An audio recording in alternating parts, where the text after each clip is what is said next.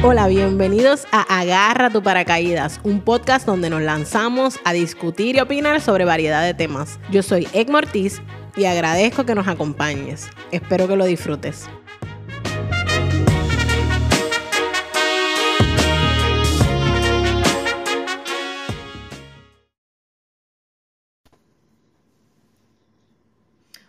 Bienvenidos a otro episodio de Agarra tu paracaídas. Espero que estén bien, agradeciendo como siempre el apoyo. Eh, le pido disculpas porque en el pasado eh, podcast, como en muchos otros, tuvimos un poquito de problemas técnicos con el audio. Fue culpa mía, porque no dejé en esta ocasión que Carlos me ajustara el micrófono, pero espero que hoy todo corra bien. Eh, y hoy vamos a hablar de un tema que a mí me apasiona mucho porque lo vivo, ¿verdad? Y es una experiencia única. Eh, pero dentro de ese tema, pues hay muchos subtemas y muchas vertientes que yo quería tocar.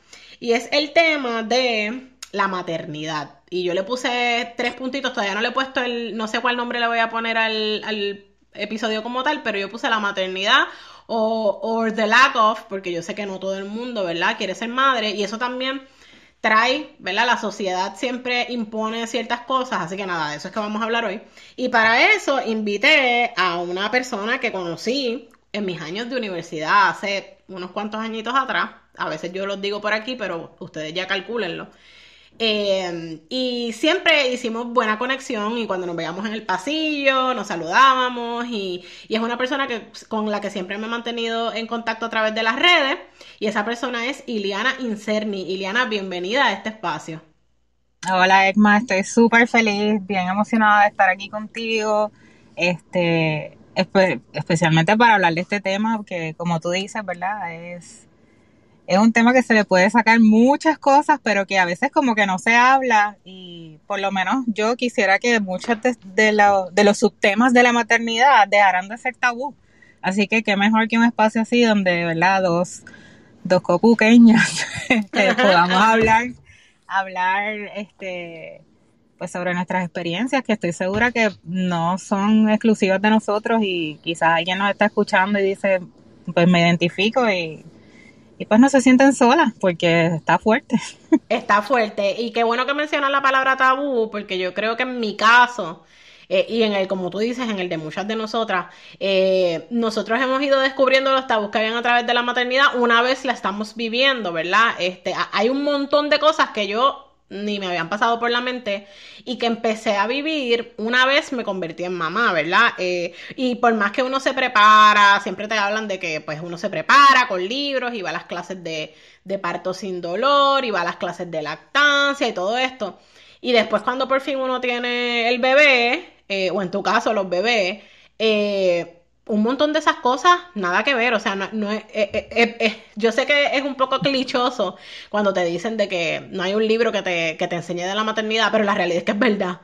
nada, te prepara. Nada. nada. te prepara, nada te prepara. Es una experiencia de estas que hay que vivirlas para entenderlas, ¿verdad? Como dicen.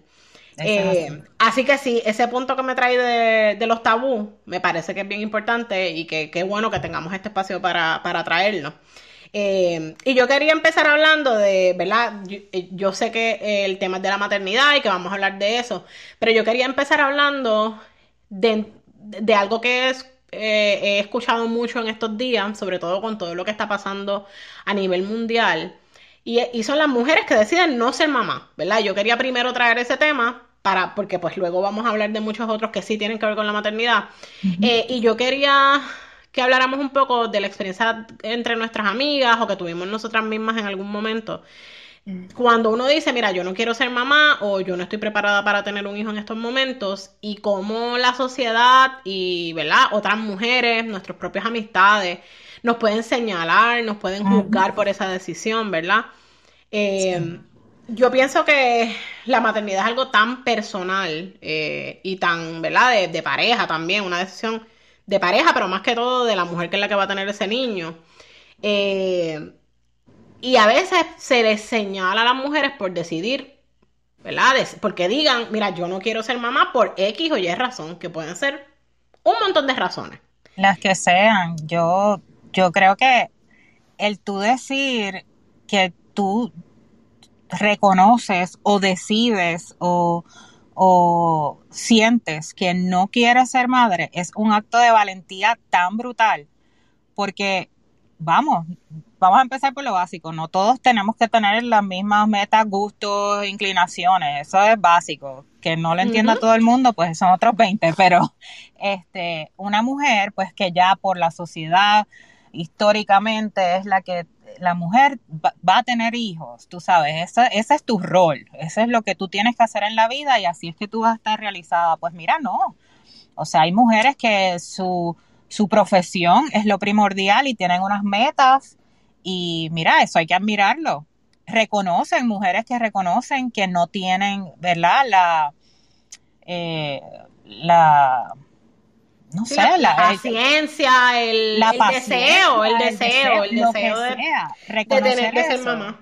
De acuerdo. Reconocer eso es un acto de valentía para mí tan grande y te doy como ejemplo, este, en mi, eh, ¿verdad? Este, cuando trabajaba en esto, porque ahora mismo pues me dedico a ser madre a tiempo completo, pero eso eh, lo hablamos ahorita. Este, en mis años, ¿verdad? de profesional, yo veía muchas mujeres que decidían, estaban embarazadas, eh, era un embarazo no deseado por X o Y razón, y él para mí era tan valiente que ellas decidieran dar sus niños en adopción, por darte un ejemplo. Tú sabes, con ese acto de desprendimiento tan grande, para mí era entonces muchas se sentían avergonzadas y yo, ¿verdad? Les decía, un poco dentro de mi rol y sin entrar, ¿verdad? Tanto en, lo que sería el rol de un psicólogo o otro tipo de ayuda, pero yo le decía, no, esto es un acto de valentía, tú lo estás haciendo por el bienestar de ese niño, tú reconoces que no tienes las herramientas, el deseo, el tiempo, lo que sea. Pues si tú le quieres dar una mejor oportunidad, para mí eso es admirable. De acuerdo. Pero la sociedad te pone estas presiones, ¿verdad? De que como dije, la mujer tiene que ser mamá y tiene que ser mamá de X forma. Que eso también es esa es otra cosa, exacto. en mi caso, yo me casé bien joven, eh, ¿verdad? Yo me casé a los 23 años, eh, yo entiendo que era extremadamente joven, acababa de entrar, como quien dice, al mundo laboral. Eh, Carlos tenía 25, éramos los dos bastante jóvenes. Y yo, yo decidí, Carlos y yo decidimos que no íbamos a tener hijos eh, los primeros cinco años de nuestro matrimonio. Eso fue algo que desde el principio dijimos, no, hasta que no ah, logremos estas metas. Y muchas de esas metas eran cosas bien triviales como irnos de viaje. Pero otra era también pues tener ya la, nuestra carrera más adelantada, yo quería hacer mi maestría, eh, eran ah, eh, metas personales que nos habíamos puesto. Y yo no te sé decir la cantidad de personas, yo era súper joven, o sea, estaba en mi, en mi peak de, de, ¿verdad? De fertilidad y todo esto. La cantidad de personas y la carga que me ponían por, de cuando yo iba a tener un hijo. Pues eh, claro. Era una cosa bien fuerte. Y no fue hasta que yo cumplí 30 años que yo dije, ok, me siento preparada para esto. Eh, que, ¿verdad? Que, que decidimos, ¿verdad? Eh, encaminarnos a ser padres y de la primera se nos dio, ¿verdad? En mi caso yo no tuve ninguna situación eh, para quedar embarazada, fue algo bien rápido. Yo siento que la vida me cogió, espérate, si no la atrapamos ahora nunca va a ser mamá. se va a arrepentir. Esta se va a arrepentir. Eh, pero en mi caso, pues sí, yo fui bien calculadora. O sea, el que me conoce a mí sabe que yo soy una planner, o sea, yo, yo planifico todo. Eh, así que sí, en mi caso fue fríamente calculado, ¿verdad? Pero la cantidad de carga, no solamente de familiares, sino de amigos, de conocidos, de quien sea, o sea, hasta clientes que yo tenía en las agencias que, pero ¿cuándo tú vas a tener un bebé? Yo acá como que, dude, tú sabes.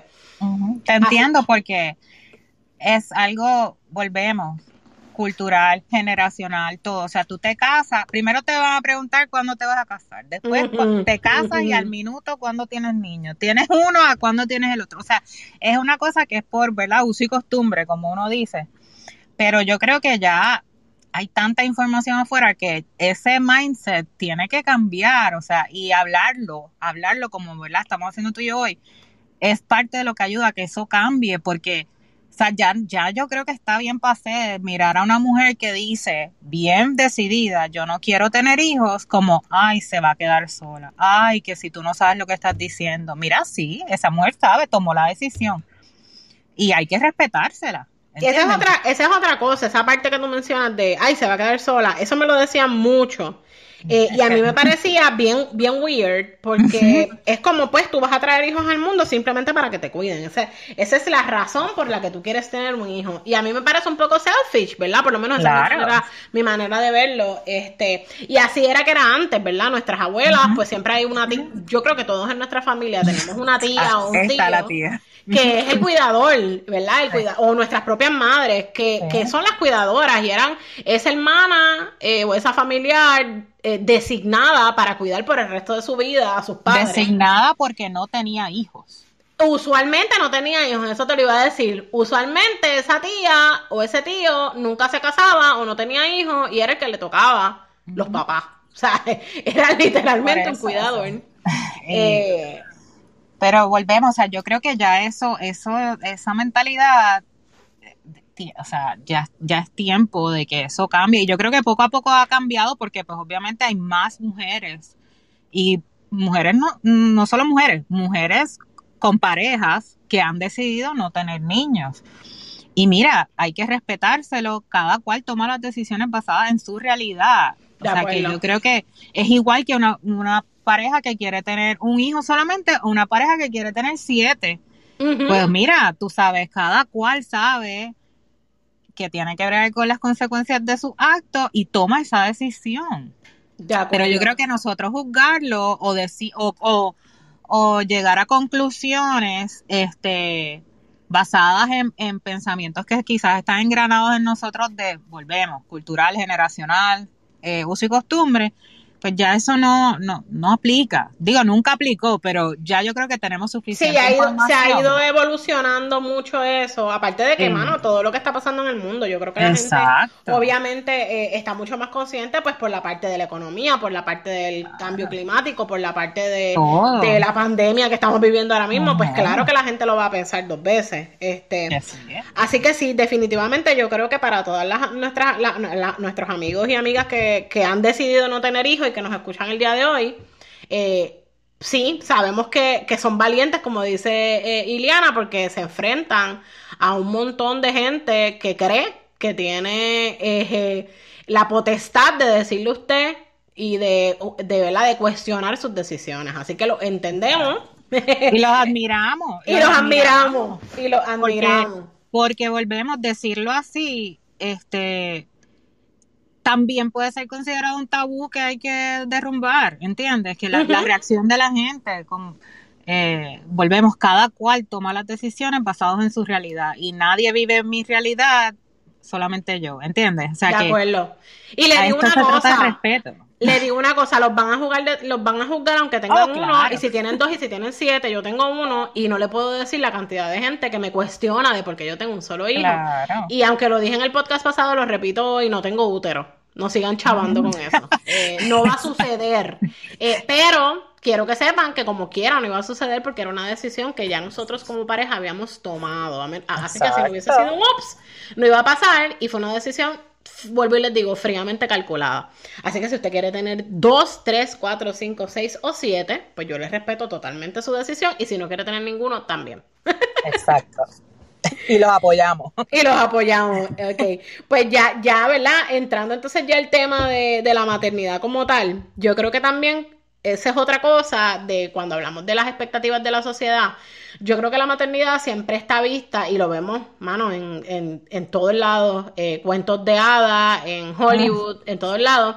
La maternidad usualmente suele ser presentada, una maternidad perfecta suele ser presentada bien cookie cutter, ¿verdad? Esta mujer que sale embarazada y está súper contenta, qué bueno que voy a tener un hijo y, la, y se ve bien bella en su shooting con la pita preciosa. Glow, con el glow. El glow y la mujer embarazada. Ay, las mujeres embarazadas se ven tan tan, relucientes, la piel se le pone tan preciosa. Y entonces como que, eh, ¿verdad? Se glamoriza todo esto de la maternidad y del embarazo. Y mano, yo no sé tú, Ileana. Pero mi embarazo fue un pain in the ass. O sea, mi embarazo fue horrible y mis compañeros de trabajo que están aquí, eh, que me escuchan, mis ex compañeros de trabajo que lo vivieron conmigo, lo saben que me tenían que poner el zafacón al lado, porque yo estuve los nueve meses este, vomitando y con malestar y, y, ¿verdad? Y fue bien fuerte para mí. Eh, en el caso tuyo, yo creo que la historia es un poco más fuerte, así que háblame de tu historia del embarazo. Mira, yo no diría ni que es más fuerte porque volvemos a tu historia y para ti fue bastante traumático. Este, para mí, eh, en mi caso, pues yo siempre, siempre he querido, ¿verdad? Y había querido ser mamá. Y, y con Oscar, mi esposo, también, o sea, pues nos casamos y vamos y como ustedes, vamos a esperar unos años porque pues queremos viajar, disfrutar, ahorrar, todo, eh, lo normal, este, para nosotros, nuestra decisión. Y entonces, pues cuando decidimos, ok, pues vamos a tener niños, pues no pasa, no pasa, no pasa. Y yo como que, bueno, pues quizás el estrés del trabajo, tú sabes, porque los dos pues teníamos eh, pues, trabajos bien de unas, de largas horas etcétera. Pero ya cuando pasa un tiempo, y tiempo te digo, dos años y pico, pues ya uno dice, ok, pues, pues tengo que buscar otras alternativas porque pues no está pasando. Y entonces yo decía, aquí entra el juego mental, este, de que qué está pasando, voy a poder, no voy a poder, pues entonces, ¿verdad? Todo, todo el, el asunto médico se trabaja y pues resulta que somos de esas parejas que de una en ocho parejas tiene algo que se llama unexplained infertility. No hay explicación. Él está bien, yo estoy bien. Por eso se llama unexplained infertility. Una de cada ocho. ¿Tú habías escuchado esa cifra? Nadie, nunca, nunca la había, No, no. Pues sabes que pasa una de cada ocho parejas. Unexplained infertility. Entonces, pues es como que, pues, ¿qué hacemos? Pues las únicas opciones eran, pues, eh, pues la fertilización in vitro que fue pues el camino que nosotros decidimos. Hay, hay pasos que se dan antes, pero pues ese es el último y si eso no te funciona, pues ya eh, no hay otras opciones para que yo quede embarazada, ¿verdad? Ok. Nosotros hicimos eh, cuatro rondas de, de IVF, de fertilización in vitro. Eso, pues no te, ni te puedo empezar a contar lo que eso conlleva mental, económica, físicamente, o sea, eso es un proceso bien fuerte al punto de que para que, eh, por lo menos mi doctor, que yo lo hice en Puerto Rico, este, antes de, aceptar a una pareja o una persona para someterse a eso, pues a veces hasta los mandan a hacer pues evaluaciones psicológicas y demás. A nosotros no nos lo hicieron porque pues, ¿verdad? Vieron que estábamos decididos, etcétera. Y que estábamos, ¿verdad? Listos para, para someternos a, a, lo que fuera y a las consecuencias y al proceso nada, long story short, en la cuarta ronda, mis últimos dos eh, embriones congelados, este, última oportunidad, porque si esa no funcionaba, pues yo iba a coger un break. Claro, yo, había hasta pensado ya en como que hablar con una persona para que fuera, pues, ¿verdad? Este, un vientre eh, subrogado, etcétera. Pero pues los últimos dos fueron los que se dieron. y se dieron a la vez. De hecho, ellos eran trillizos. Wow. Pero uno, no sí, no sí, yo nunca supimos si era nada, eh, pues no, no, no, no fue viable bien temprano. Pero entonces de ahí pues salen mis dos niños, mi niña y mi niño, Marigaby y Horacio. Y fue el último, la última chance, los últimos que quedaban. Y yo siempre digo que ellos eran. Claro. Este, que todo, yo soy fiel creyente que todo pasa por algo y que todo va a estar bien y se da en el momento que, te convenga. Quizás no lo entiendes en el momento, pero ahí es que. este, y nada, pero sí, fue un proceso bien fuerte. Eh, yo tuve que inyectarme millones de cosas, millones de medicamentos, millones de citas, no te hablo económicamente, o sea, eh, entonces, cuando quedó embarazada, todo perfecto. O sea, yo te puedo decir que fue perfecto hasta como la semana 18, 19, que mi hija se quería salir. Así que estuve de cama cinco meses. Wow, wow. Para que yo decía, mira, o sea, para colmo. No, psicológicamente, definitivamente uno tiene que estar en un esa oh, es otra cosa que es importante decir. Yo sé que yo digo mucho oh, en, los podcasts. Esa es otra cosa, pero es una frase que usa mucho. Pero la realidad es que esa es otra cosa. Un montón de gente no entiende que ser madre no es como me pasó a mí de la primera, decir, ay, quiero ser mamá, ok, salí embarazada, todo perfecto. No, no, no. No. Las mujeres son distintas, ¿verdad? Y todos los procesos son diferentes. Hay gente que pasa los nueve meses echándose fresco como si nada pasara. O sea, hay sí. otros que como yo, pues se la pasan en el baño vomitando. Y hay otros que tienen que estar en una cama o en el hospital, como en tu caso. Porque el bebé, pues, eh, eh, se quiere salir, ¿verdad? Hay, hay situaciones que pasan en, en, en el proceso interno de, de ¿verdad? De, de- del bebé, del crecimiento del bebé, que ponen también un tol psicológico bien fuerte en la mujer, ¿verdad? Y en esa Oh, sí. pareja, porque yo estoy segura que tu esposo también Claro, estaba- no, no, no, o sea- o sea, imagínate. Eh, y eso es importante también porque volvemos, hay que validar el sentimiento de cada mujer, cómo pasa ese proceso, porque pues sí, eh, eh, es un proceso como tú dijiste, es si tienes pareja, es proceso de pareja, pero la realidad es que llega un punto en que es un proceso de la mujer. De acuerdo. Este, o sea, tiene, no quiero decir que no importa la pareja, pero bueno, porque uno es la que lo está cargando, uno es la que siente el, el malestar, uno es la que siente la presión, porque como te digo, yo pensando, ok, si yo hago, si yo me muevo y si le hago, ¿entiendes? Si hago algún daño. esa carga mental, este, emocional de... Es fuerte, este, y eso pasa. Igual, yo tengo amigas que han estado embarazadas y lo han odiado el proceso. Han odiado desde el día uno hasta el día del parto. Al De punto acuerdo. de que, al punto de que yo no voy a tener más hijos, o, o sea, o cuando los vaya a tener me tengo que preparar mentalmente porque sé que lo voy a odiar, pero quiero tener otro hijo, ¿entiendes? O sea, y eso, volvemos, es válido, totalmente válido. Totalmente válido. Mira, yo te digo una cosa. eh, yo tuve una, eh, un parto bien traumático. eh, ¿Verdad? Las personas que conocen mi historia, yo, yo tenía eh, eh, una condición que, que no se conoce casi hasta que uno va a parir, que es la placenta adherida, ¿verdad? Eh, o la placenta, vuelvo y les digo, no me acuerdo si es acreta o increta, porque hay distintos nombres de la de, ¿verdad? De, de cómo pasa. Pero eh, la, la, la placenta se pega a la, a la pared del útero. Entonces, cuando el bebé va a salir, eh, se llama placenta creta. Cuando el bebé va a salir, el bebé está, obviamente, naturalmente, siguiendo su, su proceso de, ok, pues, llegó el momento, vamos a salir de aquí, y uno, y uno tiene su proceso natural de, de ¿verdad? De, pre- de preparar el canal vaginal para que salga el bebé. El bebé está ahí tratando de salir y no puede salir porque la placenta está adherida. Eh, y pues en mi caso, luego de 17 horas de un parto activo bien eh, intenso, No. Y de, y de pujar fuerte. y de toda la cosa, ¿verdad? De, ok, vamos a pujar, mamá, una, dos y tres. El bebé no salía, corre y corre, tiene que ser cesárea, cesárea de emergencia, eh, hemoglobina baja un montón. O sea, fue un proceso, bueno, mi mamá, que era una que era, mami, si estás escuchando esto, eh, mi mamá era una de las campañas más fuertes para que yo tuviera hijos, porque ella siempre soñaba con ser abuela. Y ella era desde el primer momento, vas a ser mamá, qué bueno, qué bueno, y cuando tengas este, después tienes el otro, y qué chévere. Y cuando, cuando yo tuve mi bebé, que ya estuvo conmigo y la tuvieron hasta que sacar de la sala porque le dio un patatú, eh, me rogaba llorando, por favor, Mariby, no vuelvas a tener más ninguno, porque fue bien traumático. Sí, no, Entonces, la gente se atreve también a cuestionarle a las mujeres.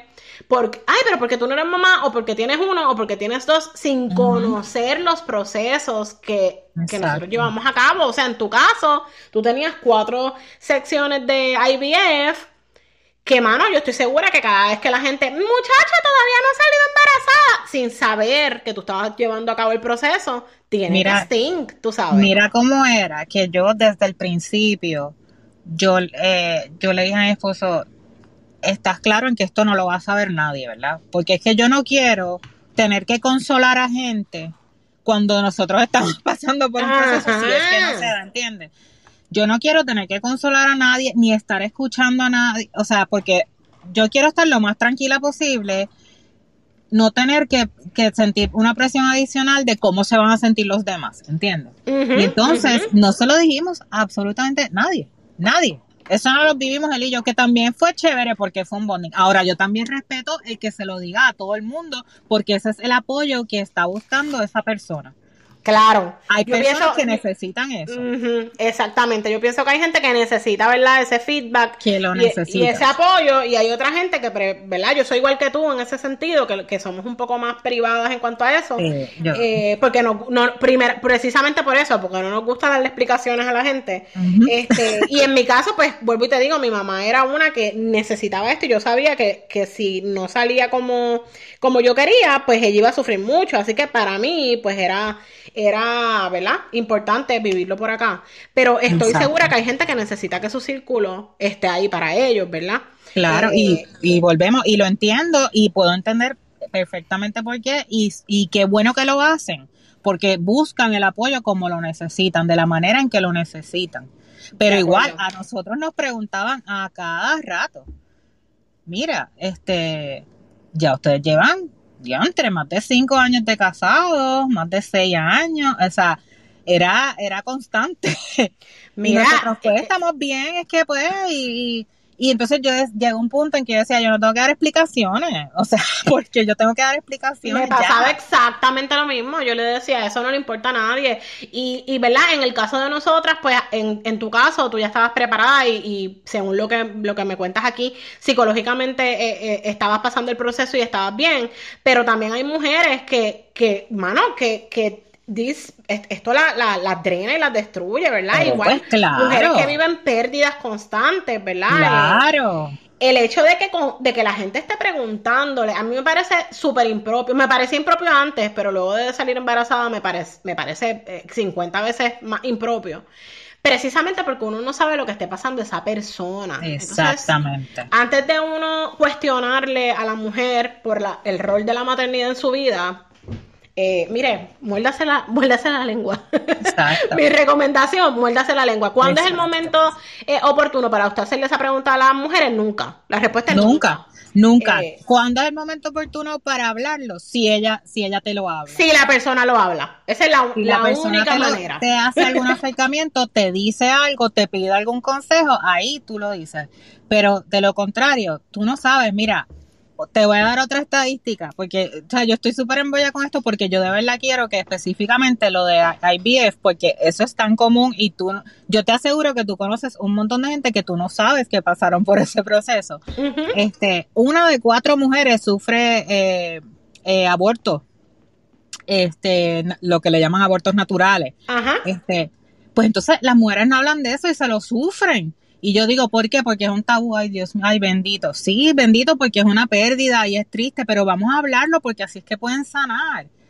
Entonces está esta cosa de que no lo anuncies muy rápido porque por si pasa algo, entonces no te lo disfrutas. Pero entonces si, lo, si, si no lo anuncia, ay, no lo anunciaste. Ah, entonces si lo pierdes, es como esta disyuntiva y eso debe ser una decisión bien personal de, tu, de cada mujer o de cada pareja si tú lo quieres anunciar el segundo día, mira, pues anúncialo y disfrútatelo. Ojalá dure todo, ¿verdad? Pero disfrútatelo mientras dure, como dicen. si llegara a pasar, si llegara a pasar lo peor, pues tú lo dijiste, ¿qué le, qué le toca a los demás? Pues el apoyo, una vez tú lo digas, porque si tú lo dices, pues es abierto, ¿entiendes? Se asume, ¿verdad? Que está open, tampoco vas a estar como que, ay, bendito, ay, lo otro, sino pues simplemente decir, mira, estoy aquí para ti, si necesitas algo, si necesitas hablar o lo que sea. Este, porque cada proceso, cada persona tiene, lo maneja de, de forma distinta. Entonces que alguien te esté preguntando, tú no sabes si tú le estás preguntando a esa pareja que lleva 10 años de casado, antes no van a tener hijos porque no van a tener hijos. Y si tú no sabes si han perdido, han tenido pérdida de embarazo o si a lo mejor es más, a lo mejor están ahorrando para poder hacerse un proceso. También, Son un montón de cosas. Son un montón de razones. Más, allá de no querer, ¿verdad? Que puede ser la, de no querer, pueden haber un montón de otras cosas pasando en el proceso. Eh, otra, otra cosa que quería tocar dentro de este mismo tema, ¿verdad? Es el hecho de, de las mujeres que deciden mano, no pasar por estos procesos, porque no, no se sienten en, ese, en ese mindset, y pues decidir adoptar. También se crea una presión bien fuerte ante las parejas que quieren adoptar de qué bebé deben adoptar, eh, por qué deben adoptar ese bebé. Eh, eh, las cosas que puede venir con un bebé adoptado, de que si viene de una familia que no era, de que si este, tiene algún tipo de condición, de que si los niños adoptados y todas las demás otras cosas que, que se le pone, también, ¿verdad? Eso ya, ya tiene que ver con los prejuicios que se le ponen a los niños adoptados. Eh, también se juzga esa decisión porque me parece bien irónico porque mucha gente no cree en el aborto, ¿verdad? Eh, abiertamente, pues porque no, porque entiende que no, no va con su, eh, eh, ¿verdad? Filosofía de vida o lo que sea. Pero también te pone trabas si tú decides adoptar un niño por todas estas otras razones. Entonces, es, a veces yo siento que las mujeres eh, dentro de la maternidad casi nunca ganamos. es bien difícil tú ganar dentro de... Sí, siempre hay un escollo. Siempre hay algo, siempre hay algo. Así que también pues hay personas que deciden no pasar por el proceso, ¿verdad? Ni de IVF, ni de vientre subrogado, ni nada de eso, y quieren pasar directamente a la adopción porque no están dispuestos a estas otras cosas. Eh, y esa parte también es importante respetarla, eh, porque son decisiones, vuelvo y le digo, que la gente toma por un montón de razones que no le tienen que dar explicaciones a uno.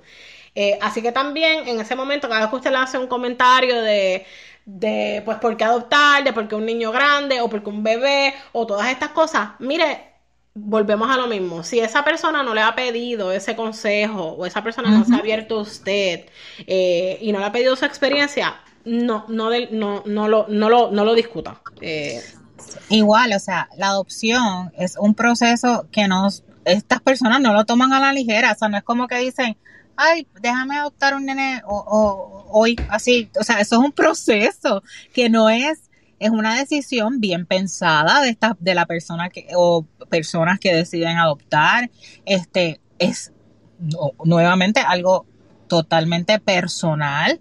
Este, siempre, ay, va, quieres un bebé recién nacido. Mira, eso es mucho más difícil. Correcto. Este, ay, no, pero no cojas un nene más grande porque imagínate lo que tú dices, eso, eso viene con problemas. Mira, eso no es real, o sea. Eso no es real. pero, y, y si, vamos a poner que si lo fuera, Egma. Un hijo, un hijo que yo tuve, mi hijo biológico, puede tener situaciones. ¿Y que yo, que yo voy a hacer? Ay, pues no, pues este no. Ya no. Por favor, o sea. Mira, yo tengo un amigo, un, un, amigo muy querido que fue compañero de trabajo mío este hace unos años, que ellos llevaban muchos años tratando de, ¿verdad?, de, de, ser papá y pues lamentablemente tampoco habían, lo habían logrado y habían tratado distintos eh, eh, métodos y distintas este, maneras y, y no se había podido. Ellos decidieron adoptar. Y él, pues, lo habló con nosotros, sus compañeros de trabajo, porque pues nos dijo, mira, yo necesito el apoyo de ustedes en este proceso porque es bien fuerte para nosotros. Y yo me sorprendí de lo difícil que es adoptar un bebé aquí en Puerto Rico. Eh, ¿Verdad? Eh, sobre todo si uno lo, uno lo hace a través de, de, las agencias este, eh, gubernamentales, no, no a través de una agencia privada. Eh, y en el caso de aquí en Puerto Rico, pues eh, tú escoges, ¿verdad? Más o menos eh, dentro de un range de edad, pero cuando te toca tu turno, ese bebé, ¿verdad? O, el niño, lo que sea, que está dentro de ese range de edad, es lo que te toque. Si tú no lo quieres, tú vuelves al, fondo de la lista. ¿verdad? si no lo quieres porque no, no ¿verdad? No, obviamente a ti te dan un historial de ese niño y la edad y, y si es eh, el género biológico que tiene, así, eh, ¿verdad? Cuando nació. Eh, o sea que si cuando te toca a ti tu turno, después de tú llevar un montón de años, él estuvo como dos años esperando. Cuando te toca, pues no era lo que tú, no, no, es lo que tú querías o lo que tú esperabas o lo que sea. tú vuelves a empezar de nuevo el proceso completo. Ese niño, pues se lo ofrecen a otra, a la próxima pareja que, que está, o sea que también para el niño es bien traumático eh, y es un proceso que es bien drenante y bien sufrido porque una vez por fin tú tienes ese bebé, que en el caso de ellos, pues ellos sí eh, decidieron, eh, cuando le tocó su turno, hicieron un match increíble con la nena. Después es conocer a esa niña, ver cómo ella funciona con esos padres. O sea, eso no es así de que, ay, te tocó, pues sí, llévatelo para tu casa mañana. No, no, hay un periodo, este eh, tienes un trabajo social pendiente por un periodo de tiempo, o sea, son, es un proceso que también requiere eh, mucha fortaleza. Entonces no todo el mundo está dispuesto a hacerlo. Los otros días yo hablaba con alguien que me decía eso de que, ah, pero las mujeres, pues si no lo quieren que lo den adopción. Yo decía, ¿tú sabes cómo es el proceso de adopción en Puerto Rico? Este, y lo difícil que es para esos niños. Eh, Tú sabes, y, la, y la, eh, ¿verdad? las estadísticas de lo que pasa cuando un niño tiene más de 5 años y no, es, no es adoptado todavía en el sistema, la probabilidad de que ese niño lo adopten. O sea, tiene, hay tantas cosas que ver que es bien bonito tú decir, ay, pero que lo den adopción y haga otra persona feliz. Mano, a veces hay que sacarse la cabeza así y, y, tratar de empaparse bien de información antes de uno abrir la boca por lo mismo, porque es bien peligroso. Aparte de que, de que cuando si esa es la decisión que toman de verdad de entregar el niño a adopción, eso hay unos procesos legales que no es como que tú lo llevas a un sitio y lo dejas allí, ¿entiendes? Hay unos sí, como en las películas, que, que, lo echan en la canasta de la, y se lo das a la cigüeña, llévatelo a una casa de alguien que lo haga feliz. Este, así no es el proceso, vamos. Hay unas cosas que legalmente tienen que, tienen que darse para que ese niño pueda estar eh, no me gusta usar este término, pero para de fácil entendimiento, disponible, ¿verdad? Para adopción. Este, y volvemos, el proceso eh, para la persona o pareja que decide adoptar, también ellos pasan por un proceso de evaluación, o sea, también ellos tienen que que pasar un proceso de evaluación para asegurar que el hogar donde va a ir ese, ese menor sea uno que le pueda brindar todas las necesidades, eh, las protecciones y demás. O sea que volvemos, no es una decisión que se toma a la ligera. Entonces la gente, ay, pero eso, eso es bien problemático porque tú no sabes de dónde viene. Mira, es un acto de amor tan y tan eh, gigante que esa, las personas que hacen eso están dispuestas y reconocen y saben a lo que a lo que se van a enfrentar, que van a tener situaciones que quizás no imprevistos, pues mira, solo tenemos tú y yo con los de nosotros. Exactamente, Eso es la maternidad y la paternidad. Exactamente, exactamente. Así que sí, antes de uno, ¿verdad? Eh, antes de uno ser eh, la mamá esta de revista de salir embarazada y estoy glowing, pueden pasar todas estas otras cosas que también hacen que una mujer decida ser o no ser mamá, ¿verdad? O ser mamá dentro de una de estas otras posibilidades eh, que, están disponibles y que cada una tiene sus pros y sus contras. Así que volvemos a lo mismo, cuando usted eh, vaya a tratar de opinar en experiencias ajenas sin usted saber por lo que pasó esa persona, pues a veces uno tiene que, que mano, take a step back y simplemente morderse la lengua. Ok, próximo. Ahora vamos entonces a pasar a ya una vez uno, ¿verdad? En tu caso y en el mío, ya, ok, las dos estábamos embarazadas y pasamos el proceso de, de los nueve meses y tuvimos a nuestros bebés con nosotros y nos entregan esos bebés a la mano. En tu caso te entregaron dos, en mi caso me entregaron este bebé, este nene. Y ahí empieza entonces una etapa la segunda fase, eh, yo, lo, veo como un juego de estos de, de Mario de Mario Bros. Que tú terminas la, la, tabla 1, la 2, la 3, la 4 y de repente te dan el boss y ahí tú estás como que, what pues, más o menos es lo mismo. Una vez te, dan ese bebé en las manos, por más que tú te preparaste, en mi caso yo no sé si tú fuiste como yo, que fui una, una exagerada y cogí clases de lactancia, clases de, de parto este, sin dolor, eh, me leí cuántos libros de How to be a Mom 101 y cuando me pusieron ese bebé en las manos, absolutamente nada de lo que yo me había leído los nueve meses anteriores corrió como decía los libros.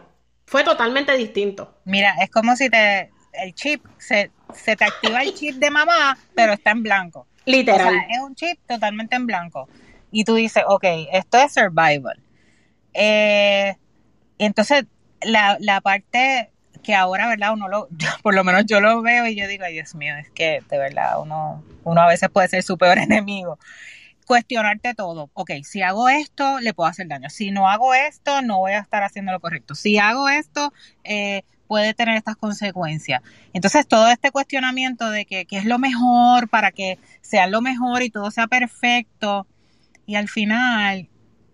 Eh, es lo que te funcione. no hay un libro escrito, no hay un libro es lo que te funcione. Es lo que te funcione. Este, mira, en mi plan, mi plan era este, o sea, vamos a empezar porque mi plan nunca era tener una cesárea, pues ya con gemelos las, probabilidades aumentaban. Y ya cuando yo sabía que eran gemelos, yo dije, ok, va a ser cesárea porque yo no, o sea, de eso ya está. Y yo estaba fine con eso, pues ya, esa parte de mi plan, delete.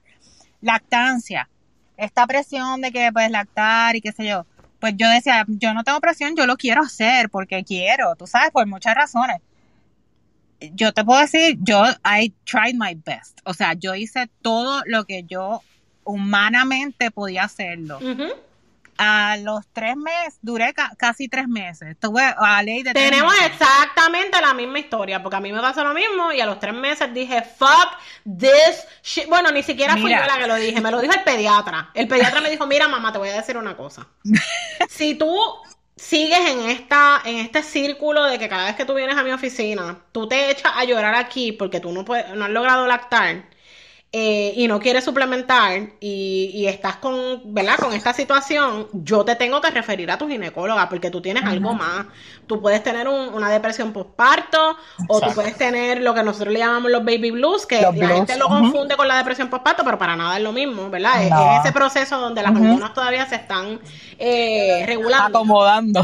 Acomodando. Y él me dijo, yo te tengo que referir a ti porque, porque esto, no, esto no es saludable. Ahora mismo tú le estás haciendo más daño a tu hijo eh, con esta eh, actitud de que o teta o nada, eh, Es una presión, es una presión que ah, volvemos, sociedad, cultural, todo eso. Entonces yo, el día, yo un día le dije a Oscar como que, ok, ya, yo no puedo más, esto no está funcionando. Eh, de todas formas, yo estaba suplementando porque como los nenes estuvieron unos días en NICU y ya y había que suplementarlos para que ganaran peso, pues ya ellos habían probado fórmula y yo tuve que seguir suplementándolos para que ganaran peso. Eh, ya en la casa. El día que yo dije, yo no voy a hacer esto más, yo estoy clara en que yo di mi 500%, al otro día yo fui la persona más feliz del mundo. Entiendo el sentimiento, es como si te quitaran una, un peso de, de los hombros. Yo te diría que ahí yo me la empecé a disfrutar. Igual me pasó a mí. Me pasó exactamente lo a disfrutar. Dije, mira, ¿sabes qué? Es verdad eso que uno oye por allí, por allá atrás en, en tu mente de que, y suena súper clichoso, pero mira, es verdad, Fed is best. Cada cual hace lo que tiene que hacer. Si tú tienes que suplementar, suplementa. Estás haciendo lo mejor para tu hijo. Si tú quieres lactar hasta los 18 años, mira pues, haz lo que tú entiendas. Si tú no quieres lactar, no lo hagas. Hay mujeres, entonces volvemos a las preguntas. ¿Tú sabías que hay mujeres que no pueden lactar? Sí, hay mujeres que no pueden lactar pero ¿cómo va a ser? Pues sí, las hay que médicamente no pueden lactar. Entonces tú creas esta presión de que, ay, no vas a lactar. Mira, no, porque no puedo. Aparte de que, vamos a ser honestas, vamos a ser honestas. En mi caso, eh, muchas eh, amigas eh, o, conocidas en aquella época estaba el grupo este del Mom Cave. yo no sé si tú ah, estuviste en el Mom Cave. Pero las peleas del Mom Cave entre. Eh, un saludito a mi amiguita Geraldine. Geraldine es la creadora del Mom Cave. y nos hicimos súper pana. Y, somos un grupo de, siete mujeres que seguimos siendo amigas al sol de hoy. Pero en el Mom Cave, Geraldine en parte como medio se, se quitó un poco de su propio grupo. Porque se formaban estas peleas porque las que lactaban y las que no lactaban y esto y lo otro, y este eh, era una cosa bien terrible, y ahí es que yo te digo que es que se le abren uno los ojos del dark side de la maternidad. Super dark. Y su, mega dark. Eh, y yo le agradezco la vida porque también cree amistades que, que, siguen al día de hoy. Yo tengo esta amiga mía, Natalia, que me escribe, eh, ella dio a luz, qué sé yo, como menos de un mes antes que yo, y estaba pasando la misma situación con el problema eh, de la lactancia. Y un día ella, me ella vio un post que yo escribí y ella me escribió. Y de ahí seguimos siendo amigas hasta el día de hoy porque las dos estábamos pasando por el mismo proceso. Yo cada vez que le daba a mi hijo una botella, yo literalmente imaginaba que yo estaba echándole veneno dentro de la botella porque eso era lo que te decían. ¡Es veneno! ¡Ah! Y yo, yo imaginaba que era un pote de veneno literalmente. Y yo lloraba, así las lágrimas así me bajaban. Pero... Oh, gracias a Dios, mi mamá, que es espectacular y yo creo que nació a destiempo, pero este, ella me decía, mira nena, si yo a ustedes lo que las lacté fue unos meses y después eso fue fórmula y mira qué bien ustedes Mami, mami me decía, mira Marily, yo a ti te di leche Carnation. Exacto, que si clear y cosas. Leche Carnation a los tres meses, ¿sabes? Como que cógelo con calma, respira hondo, tú sabes. Eh, Pero yo te digo que yo yo fui tan feliz el día que decidí que ya yo no iba a lactar más que yo me lo empecé a, disfrutar. Y entonces vinieron las otras cosas del dark side. Que si los sólidos, que si cuándo le vas a dar el sólido, que qué sólido le das primero, que qué color, que si... Que si baby let winning, que si no hasta los nueve meses, que si eh, por colores, que si eh, no le puedes dar guineo, que si no le des aguacate o dale aguacate. O sea, es una cosa eh, vuelvo y le digo, el mundo de la maternidad puede ser bien oscuro. Eh, por más que, por más lindo que lo pongan en las películas.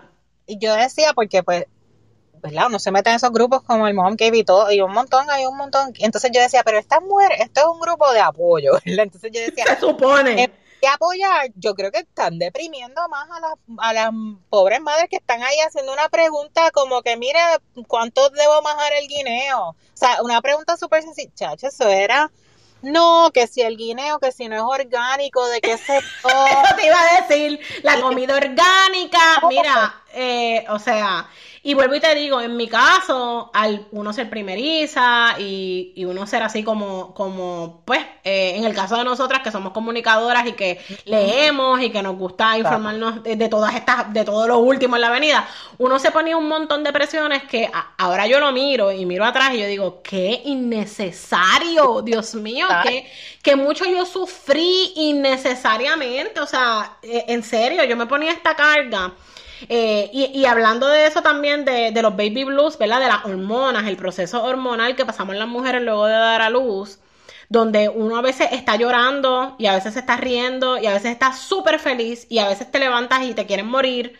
y no sabes eh, por qué. Y no sabes por qué, y tú dices, me estoy volviendo loca. O sea, literalmente, tú estás a las 2 de la mañana dándole teta o botella a tu bebé y tú estás pensando en tu mente, yo me estoy volviendo loca es el sueño, es que, que, me está pasando. Estoy eh, cansada y no puedo ya procesar, o sea, este, esto no me hace sentido, este, no sé, o me, o te molestan cosas, o estás como bien snappy, como que te molesta. Sí, no, no, no, no, no, yo sentía que yo estaba enloqueciendo, yo decía, yo creo que me estoy, o sea, eh, genuinamente estoy enloqueciendo. Y, y no fue, vuelvo y te digo, el pediatra de mi hijo, bendito, el, el doctor Nivaldo Cruzado, que ya se retiró.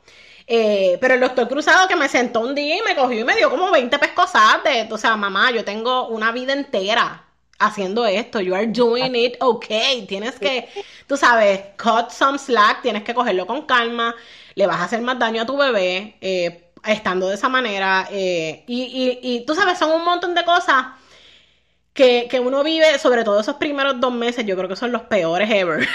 yo creo que por eso se lo dan a uno, eh, uno los puede coger de maternidad, porque son los peores dos, meses.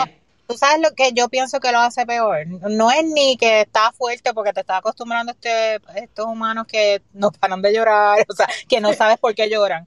Yo creo que es también por las expectativas que uno se ha creado previo a y la presión. Entonces, al tú ver que tu expectativa no está a la par con la realidad, es como un choque. Entonces, a eso añádele hormona, añádele el llanto, añádele no sabe por qué es el llanto. O sea, es una cosa que, que si tú no te como que jamaqueas tú misma, puede ser bien fuerte. No, y si no buscas ayuda, mira, yo recuerdo eh, el primer día que yo salí a guiar, porque esa es otra, si tienes una cesárea no puedes guiar por X tiempo y te tienes que quedar en tu casa tranquilita con el bebé y yo no veía mundo y cuando el nene cumplió como dos meses yo decidí salir con él, no, tenía como un mes y medio. Me acuerdo de una tienda que había española que se llamaba Bebé Chocolate que ya no existe, pero en aquella época era como que the crumb of the crop. Y yo dije, yo le voy a comprar a mi nene una ropita de bebé chocolate. y me monté con el nene. Me acuerdo que yo no sabía usar bien el car seat, Carlos me lo dejó todo set y yo, yo me sentía que estaba literalmente como saliendo a este mundo que yo no conocía.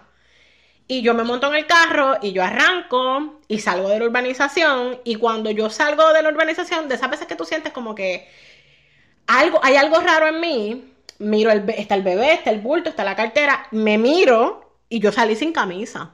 Yo me fui sin mi camisa. Y yo recuerdo, yo hacía en brasiles por el, por el camino, pararme y echarme a llorar, o sea, pero a llorar con un ataque de llanto, porque yo decía, si se me olvidó vestirme, se me olvida el bebé, yo no puedo hacer esto, y virar a mi casa y dejar llega, y no volver y no irme. Quedarme. a conclusiones bien, bien chéveres en esa etapa. Definitivamente, esa es otra de, ay Dios mío, yo no dormía porque tú, ay, si se, si se vira al revés, ay Dios mío, y si se vira de noche y se asfixia, ay Dios mío, y, si, y si le da mucho frío, ay, si le da mucho calor, ay, es bien drenante. Es fuerte, es bien fuerte. Pero entonces uno, volvemos ahora, uno mira para atrás y dice, wow, como tú dijiste, que es necesaria algunas cosas, tú sabes, pero ¿sabes qué? Eso es demuestra que el que nos importara en ese momento, el que nos importe ahora las etapas que estamos viviendo con nuestros hijos en las edades que tienen, significa que, somos buenas mamás, ¿entiendes? Porque nos importa y, y el que tú diste fórmula o que lactaste cinco años no te hace más ni menos. De acuerdo. Lo que tú hiciste por tu hijo es lo que te hace que eres una buena madre para tus hijos, porque estás haciendo lo mejor para que tú entiendes para ellos. De acuerdo. Entonces, lo que sea lo mejor para mí puede ser totalmente diferente a lo tuyo. Pero eso nos quita, ¿entiendes? No me hace ni más ni menos eh, madre a mí que a ti. y eso es algo que, que tiene que trabajarse porque la gente, ay, ella es una super mamá, ya todo orgánico, o sea, esto es... Y no sabe cómo está el mental health de esa persona. Mira, no es normal. eh, hay gente que lo puede hacer, pero no es la norma. Yo estoy segura que la norma es tener un montón de retos en el camino. Y lo sé por las amigas, por te digo, las amigas que he hecho a través de los años, las historias no todas son iguales, pero unas pasaron por unas cosas que otras no. Eh, ¿Verdad? Y, y, en ese caso, pues también, vuelvo y te digo, hay mucho tabú de esa parte de una vez el bebé nace, que tú sabes. Mira, yo sigo una youtuber que a mí me encanta, se llama Raw Beauty Christie. Eh, ella es de maquillaje. Y, Christy llevaba muchos años con su esposo, eh, Zach, y no había podido tener hijos porque ya tiene eh, PCOS, eh, Polycystic Ovarian, syndrome. Y nunca había podido quedar embarazada y habían tratado, te estoy diciendo, montones de veces. O sea, cuando te digo, y ya ella sabía el, hecho de que no voy a tener un bebé. Eh, y ella estaba súper preparada para tener un bebé porque era lo más que ella soñaba en su vida. Y ella por fin salió embarazada sin, sin buscarlo. Luego de 10 años, de la nada, salió embarazada y tuvo a su bebé. Y cuando ella tuvo a su bebé, el primer video que ella hizo era ¿por qué nadie habla de todas estas mierdas que uno vive después que un bebé nace. Yo, yo me ella se, ella se veía overwhelmed completamente. Te estoy diciendo que esto es una persona que quería tener un bebé con todas las fuerzas de su alma. Eh, y cuando llegó ese momento, ella decía, yo me sentí que ninguna, que yo no tenía ninguna herramienta porque nadie me había dicho todos estos retos que uno tiene una vez el bebé nace. Y a mí me pasó igual. Yo te puedo decir que, a mí me pasó exactamente igual. Es más, el primer reality check fue una clienta que me dijo, Ekma, yo te voy a decir, ya cuando estaba a punto de parir. Eh, me dijo, yo te voy a decir esto porque a mí nadie me lo dijo y yo quiero que tú estés preparada psicológicamente. Si a ti te van a hacer una cesárea, es bien importante que tú sepas que te van a amarrar las manos. Y yo así en shock.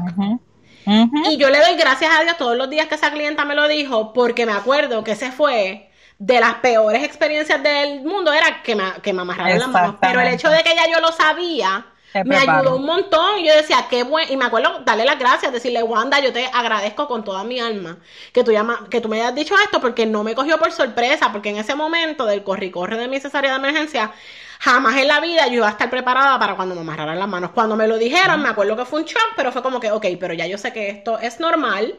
No es, no es nada que, ¿verdad? Que no le hagan a otras personas. Eh, y de eso no se habla. Siempre hablamos de lo lindo de la maternidad y a mí me parece que es bien importante que nosotros hablemos de estas otras cosas precisamente para que las mujeres vayan mucho más preparadas en estos momentos y tengamos más herramientas a nuestra, a nuestra disposición. Y que no se vea como que, ay, no, esto no se puede hablar, pero ¿por qué? Si es para ayudarnos, o sea, y que te fue mal y que odias, eh, qué sé yo, ya estábamos hablando de lactancia, que odias lactar, pues mira, no lo hagas, o sea, no sientas esa presión este, hay retos todos los días, no te, hay, cada etapa tiene su cosa maravillosa, cada etapa tiene su cosa que está bien tough. Pero mira, o sea, si tú te quitas la presión de, y, y esas expectativas de lo que se supone que sea cada etapa, uno se lo disfruta mucho más. Ayuda a que fluya y eso hace que, como tú dices, te lo disfrutas más. Este, hay días que están fuera de control, que yo digo, mira, de, verdad, acuéstense a dormir, o sea, por favor. Este, Tú tienes dos de la misma edad, o sea, eh, como te digo, sound, imagínate. Es bien fuerte. Mira, eh, otra cosa eh, dentro de eso mismo es lo mismo, lo que dijimos ahora. Eh, uno se hace estas expectativas, ¿verdad? Y uno quiere escribir esta historia eh, de cuento de hadas. Y yo puedo dar fe que en mi caso absolutamente nada de lo que yo puse en mi cuento de hadas se dio. O sea, nada. No se dio la lactancia, no se dio el parto natural. Porque yo quería un parto natural sin epidural y sin ningún imagínate, de... Imagínate sin drogas. sin droga alguna. Mi niño va a ser puro y en este mundo. No se dio. Eh, yo lo voy a lactar hasta que tenga dos años. Dos meses y medio, eh, literal. Eh, yo no voy a volver a trabajar como hasta los tres meses, me voy a coger, voy a aguantar mis vacaciones y voy a... No, después yo era loca la que quería ir a volver a trabajar. Eh, yo lo voy a poner en este cuido perfecto, ningún cuido es perfecto, lo tuve que cambiar como dos veces. Este, o sea, nada de lo que yo me puse como meta se dio en como yo entendía que tenía que ser. ¿Y saben qué? Tengo un niño grandioso eh, que ha vivido todas sus etapas de la mejor manera que se ha hecho porque yo he ido ajustando a través del proceso, a través de la vida. Eh, mira, esto no me funciona. A través de los cantazos. A través de cantazos. ¿Sabes qué? Esto no me funciona. It's okay, vamos para lo próximo. Eh, así que sí, yo pienso que es bien importante que, se hable de expectativas, que se le hable a las mamás de expectativas. Estas cosas van a pasar en el camino y tú sabes que lo mejor de todo es que tú las puedes ir moldeando a lo que te funcione, a ti, a tu pareja. Y que mañana eh, es otro día, o sea, hoy te, volvemos, hoy fue un día fuerte, difícil, no puedes más, sientes, sientes que no puedes más, reset. Es difícil, pero es, eh, por ahí entra el juego mental de que uno tiene que hablarse uno mismo, tipo, tú sabes, múltiples personalidades. Así mismo. Este, no hay problema. Mañana es otro día. Mañana es otro día. Así mismo.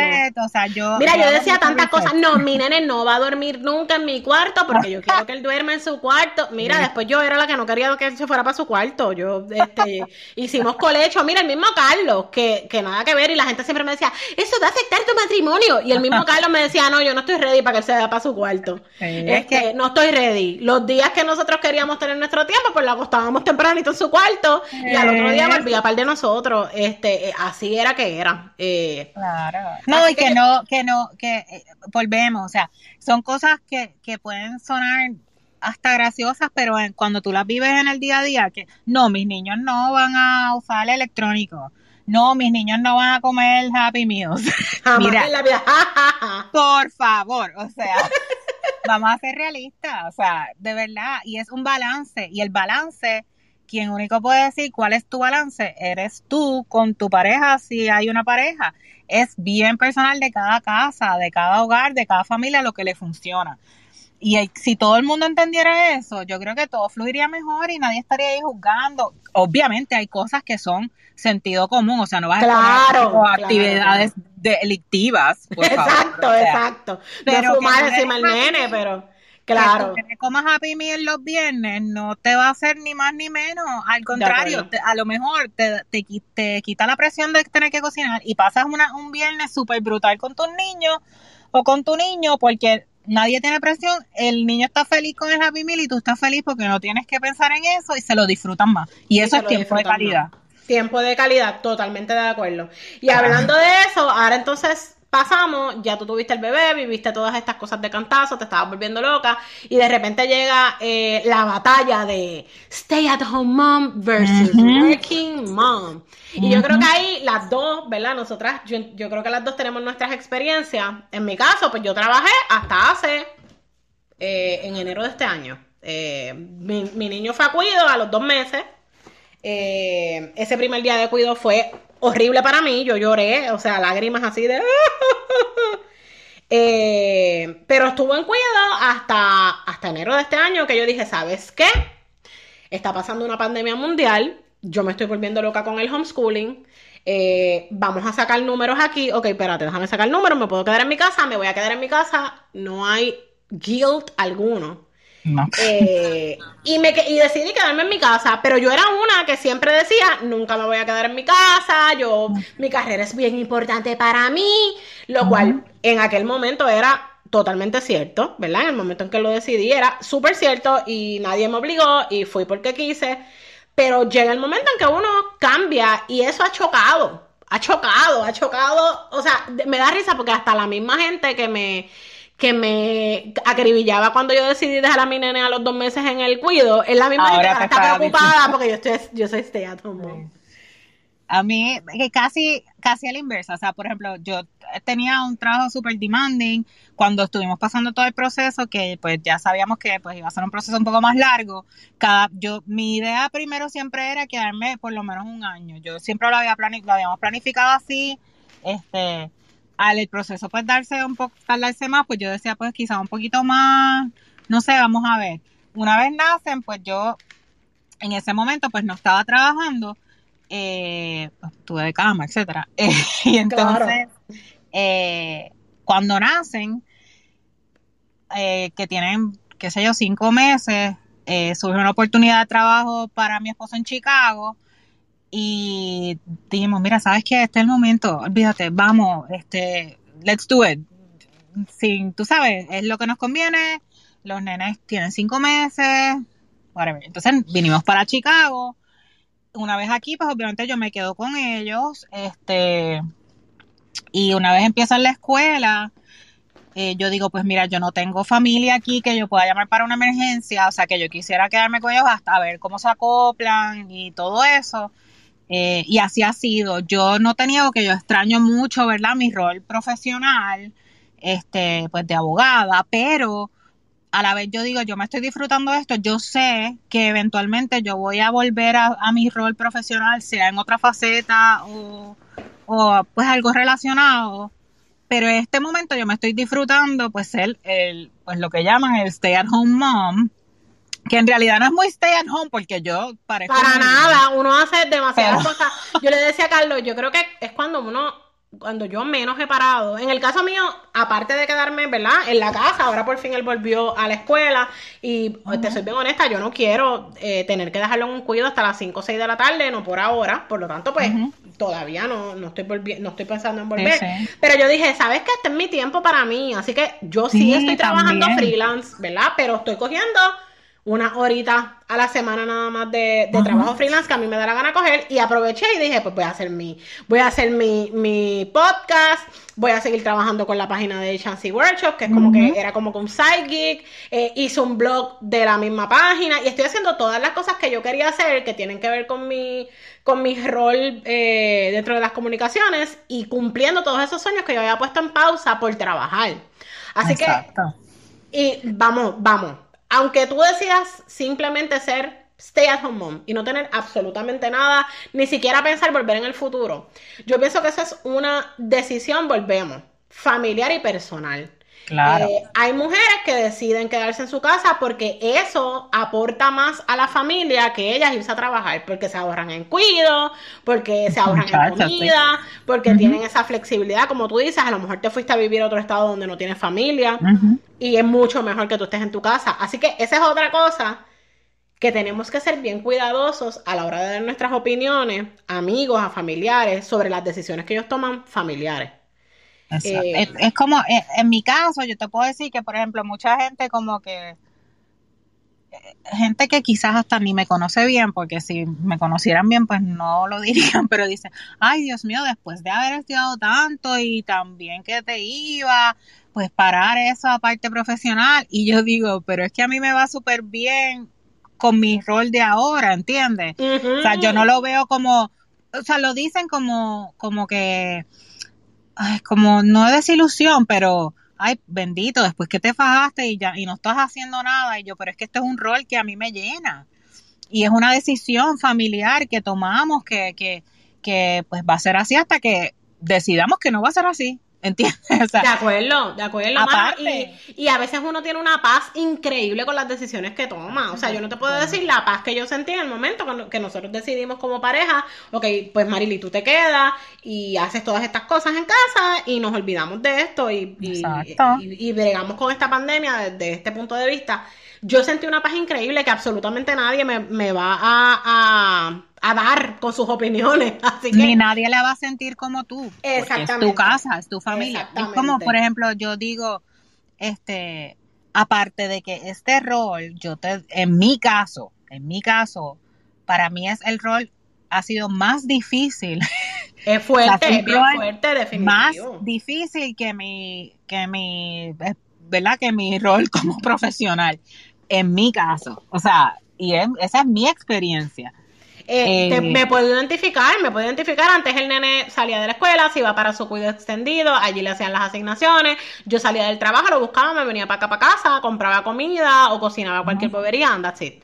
Ahora no, ahora yo lo espero cuando salga, llegamos a casa, espero que se bañe, hacemos asignaciones juntos, empieza a cocinar y cuando venimos a ver, eh, haces un montón. La casa obviamente antes, pues yo no me ponía la presión, pero ya cuando uno está en la casa uno dice, ay, pero tengo que tener la casa de esta manera porque I'm a stay at home mom. Ay, te pones todas estas presiones encima que, que son innecesarias.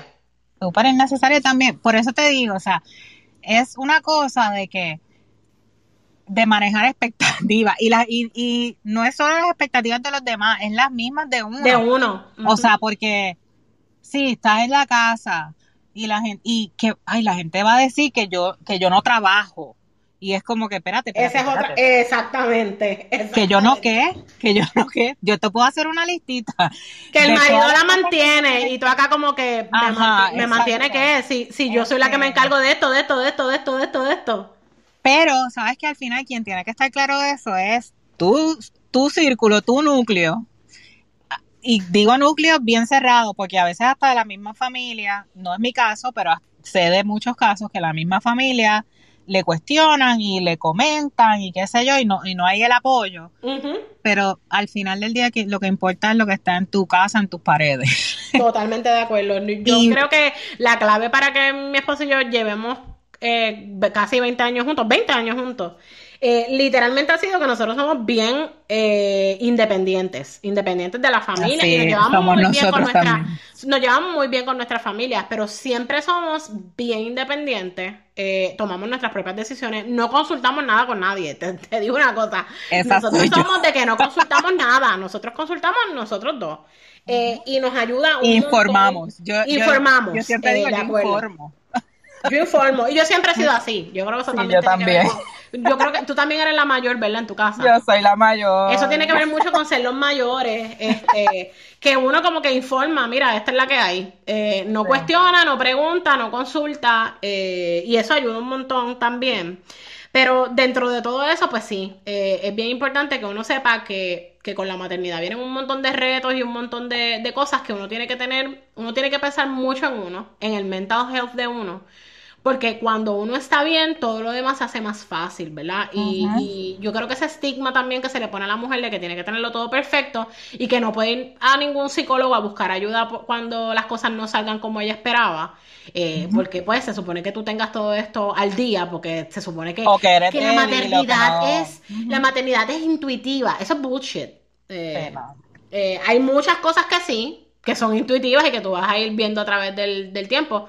Pero hay un montón de otras cosas que tú a veces necesitas guía de, de alguien que te ayude con tu salud. O ayuda, o sea, lo que, a lo que, añadiendo a lo que tú dices, o sea, viene un montón de cosas con la maternidad y está bien que pidas ayuda, está bien decir, no puedo hacerlo sola, está bien decir, la decisión que tomé no fue la correcta, voy a hacer este cambio, es, todo eso está bien porque tú estás viendo el resultado, tú eres la que vas a decidir, tú eres la que vas a bregar con las consecuencias, o sea que tú eres la que tomas la decisión.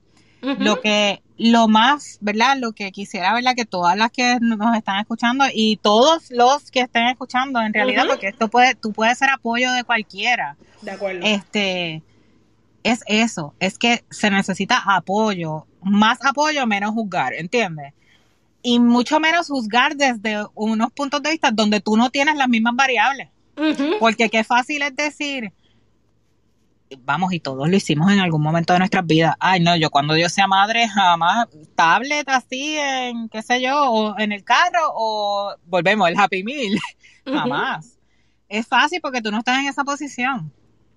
¿Entiendes? Pero cuando te llega, tú dices, ay, me debe haber callado. Mira, nene, cómete los nuggets. Este, de acuerdo. ¿De cuatro o de seis? De cuatro o de seis, con yogur o con, o con qué. Este, de acuerdo, de acuerdo. Pero nada, es un son procesos y lo importante es que saber que uno no los tiene que pasar solo, a menos que tú decidas porque te ayuda. De acuerdo. Si tú decides que, si tú decides que así es que tú lo quieres manejar, pues, pues hay que respetarlo, ¿entiendes? Si tú decides que quieres buscar ayuda, no te, que no te, no juzgarte porque buscaste ayuda o porque pediste ayuda jamás en la vida te juzgue y, de acuerdo con todo lo que estás diciendo. Eh, para ir terminando, hay un, hay un artículo que yo leí en el Washington Post que salió, eh, si no me equivoco, como en mayo de este año, que se llamaba Unreasonable Expectations of the American Motherhood. Y, la autora, Mónica Hiss, decía una frase que, que tengo aquí para, para cerrar, que quiero decir, que dice, Our culture loves este, nothing more than, than to judge women for the choices they make and then rejudge them if the choices they make are different. Eh, y yo pienso que ese, que ese es el, ¿verdad? Eh, lo, que, lo que llevaba el artículo. A veces la sociedad te impone todas estas, eh, ¿verdad? todas estas cosas que tú tienes que hacer y, te juzgan por todas estas decisiones que tú tienes que tomar. Y si de repente tú las haces, te sales un poco de la línea, te van a juzgar como quieras. Así que no importa cómo tú lo hagas, siempre va a haber alguien que te va a juzgar. Así que yo pienso que, de esto nos llevamos que, la maternidad, como decíamos al principio de, del episodio, no, no tiene un libro perfecto escrito donde tú puedas ir haciendo un checklist de todas estas cosas step by step. Si lo haces de esta manera te va a quedar perfecto. Eso no existe. Eh, y se vale, ¿verdad? Decidir no ser mamá, o ser mamá de una manera, ¿verdad? Eh, unconventional o eh, cumpliendo, ¿verdad? Con, los retos que te pone la vida en el camino. Eh, así que yo pienso que la mujer se nos pone una carga bien grande cuando somos mamá y como tú decías ahora, es bien importante uno conocer ese camino de si, si lo quieres hacer solita o buscar ayuda en el proceso, no juzgarte. Yo creo que esa es la parte más importante porque porque sí, uno se juzga un montón y como tú decías, con los años se va haciendo mucho más fácil y uno va aprendiendo un montón de cosas en el camino, pero, pero si uno no tiene eh, el mental health bien, puede, puede, puede ser fuerte, puede ser bien fuerte. No, definitivo. Y eh, al final, otro cliché que se dice mucho, pero este sí yo lo creo, se va tan rápido, Egma, que, que hay que buscar la forma de disfrutárselo porque o sea, imagínate, ya mis niños va, están en primer grado y para mí nacieron ayer. O sea que yo quiero poder disfrutarme ese proceso con las altas y bajas, con los hit or miss, pero disfrutarme, ¿entiendes? Totalmente de acuerdo. Ricardo está en tercer grado y yo miro atrás y yo recuerdo todavía mi llanto por porque no podía darle lactancia de vez en cuando. Me viene eso at mine y yo digo, mano, Qué mierda, ¿verdad? Que no me disfrute esos primeros dos o tres meses por estar eh, pendiente a esto otro, porque como tú dices, el tiempo pasa volando. Así que, mano, cualquiera que sea la decisión de las que estén escuchando el día de hoy, ¿verdad? Y cualquier struggle que estén pasando, porque no sabemos, ¿verdad? Por más que usted quiera ser mamá, no sabemos los struggles que están pasando en el camino. Les mandamos un abrazo, le decimos que podemos entender, podemos entender. Y que estamos aquí Estamos aquí, estamos aquí. Aunque no nos conozcan, mira, yo a mí me encanta hablar, yo le hablo a los extraños, así que me gusta más cuando se convierten en conocidos, así que Egma, da, el contacto por ahí que si alguien quiere hablar de los procesos de IVF, de todo eso, estoy Voy a poner el contacto de Ileana en el post, que siempre pongo cuando acompaño los... Lo ¿verdad? el arte en la página de Instagram, voy a poner su handle para la que le quiera escribir o el que le quiera escribir. En mi caso, saben que mis, mis DMs siempre están abiertos. Eh, mis mejores amigas eh, me las ha traído la maternidad eh, y mis amigas de, de, ¿verdad? De toda la vida, lo mismo, siguen siendo parte de mi vida con sus procesos también de ser madres o no ser madres, ¿verdad? Y, los retos que la vida le ha puesto. Eh, y la realidad es que siempre estoy disponible para cualquier duda, cualquier pregunta, porque yo no quiero que mucha gente pase por ciertas cosas que yo pasé. Y me gustaría también que se sientan en la libertad de hacer las preguntas que quieran hacer. Así que a la orden. Gracias mil, Liliana, por acompañarnos en este tema hoy. Este, que yo creo que era un tema que desde hace tiempo quería hablar y desde el primer momento te ofreciste y me alegro un montón que hayas sido tú que estuvieses hoy conmigo. Gracias, igual, el placer es mío y nada, a ver si surgen preguntas, dudas o desahogos y hacemos parte de dos. De acuerdo, cualquier cosita sí, hacemos parte de dos. Así que mil gracias por escucharnos en otro episodio más de Agarra tu paracaídas, que estén bien.